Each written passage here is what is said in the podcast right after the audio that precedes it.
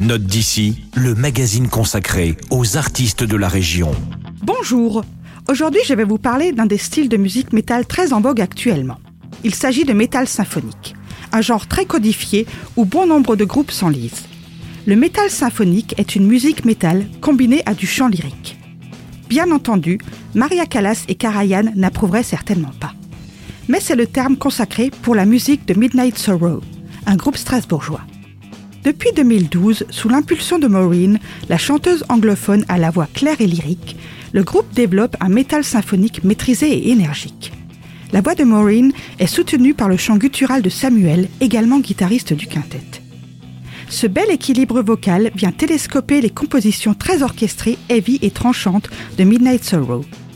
L'auditeur se retrouve soudain projeté dans des mondes romantiques et imaginaires, aux ambiances tantôt médiévales, tantôt celtiques.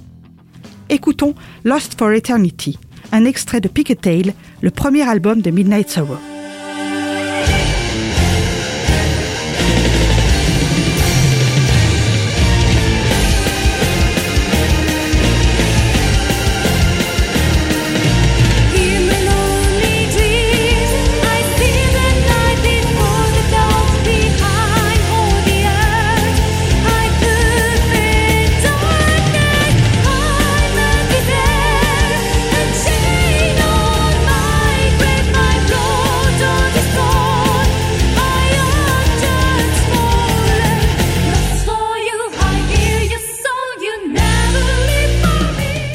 Vous souhaitez découvrir de belles façons ce genre musical, ou si vous êtes fan de Nightwish, de Within Temptation ou d'Epica, précipitez-vous sur cet album qui est comme toujours disponible à la médiathèque de Célestat.